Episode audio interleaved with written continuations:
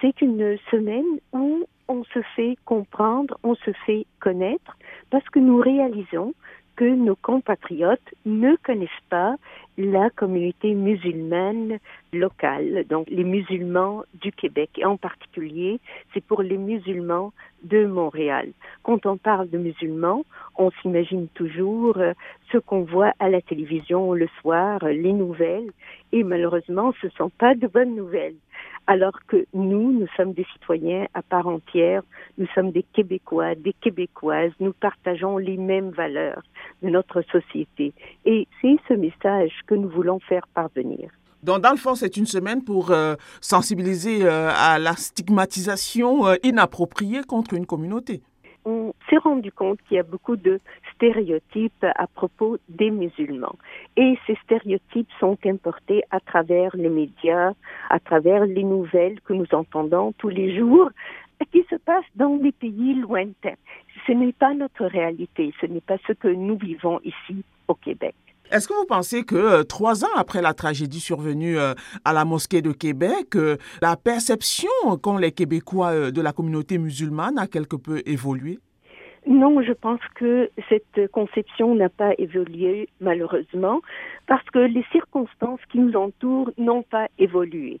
Je pense au contraire que les stéréotypes, les malentendus se sont renforcés après cette tragédie. Alors qu'au début, il y a eu comme une vague de sympathie pour les musulmans, mais ce qui nous manque, c'est la connaissance, c'est-à-dire c'est le contact personnel direct avec les musulmans, qui nous sommes, qu'est-ce que nous faisons, comment nous vivons comme des musulmans québécois. Et ceci, euh, je dirais, ce malentendu a continué. Et nous sommes dans la deuxième édition. Donc c'est la deuxième année que nous avons cette semaine, justement le but de démystifier ces mythes qui nous entourent. Est-ce que vous pensez qu'une seule semaine de sensibilisation soit suffisante pour atteindre un objectif aussi important?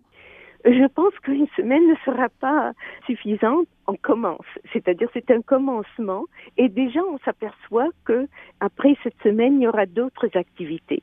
Donc c'est sûr que ça va s'échelonner aussi longtemps que ça peut prendre, mais il faut commencer quelque part. Donc, euh, on commence avec euh, cette semaine et on continue. Et ce que nous espérons, c'est que cette semaine, justement, éveille un goût de connaître l'autre, de nous connaître. Donc, euh, cette semaine, c'est comme une fenêtre que nous ouvrons sur notre vie ici. Et on espère que par la suite, on pourra bâtir des liens, qu'il y aura justement des suites, des conséquences positives suite à cette semaine. Et au-delà de la semaine de sensibilisation, est-ce que vous vous attendez à ce que euh, les différents paliers gouvernementaux euh, prennent d'autres mesures, des mesures supplémentaires euh, pour appuyer votre démarche? Déjà, cette année, nous avons demandé une subvention à Patrimoine canadien pour justement les activités de cette semaine, parce que des activités, ça coûte de l'argent. Nous, les membres du comité organisateur, nous sommes tous des bénévoles, mais quand même, ça prend euh, un certain budget pour lancer une semaine de cette envergure. Alors ça, c'était l'appui du gouvernement fédéral qui a un programme contre, euh, disons, l'islamophobie, contre euh, la discrimination, contre les minorités.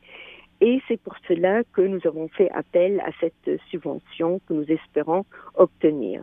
On s'est aperçu qu'en premier lieu, nous devons nous adresser à notre société, c'est-à-dire nos voisins, nos amis, nos collègues au travail.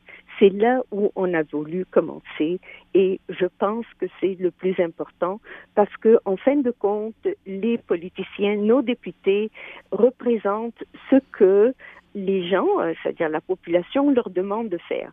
Alors, euh, au lieu d'aller voir les députés, nous avons décidé de voir nos concitoyens, de commencer par euh, cette action à la base et nous espérons que cela va entraîner justement un changement au palier gouvernementaux.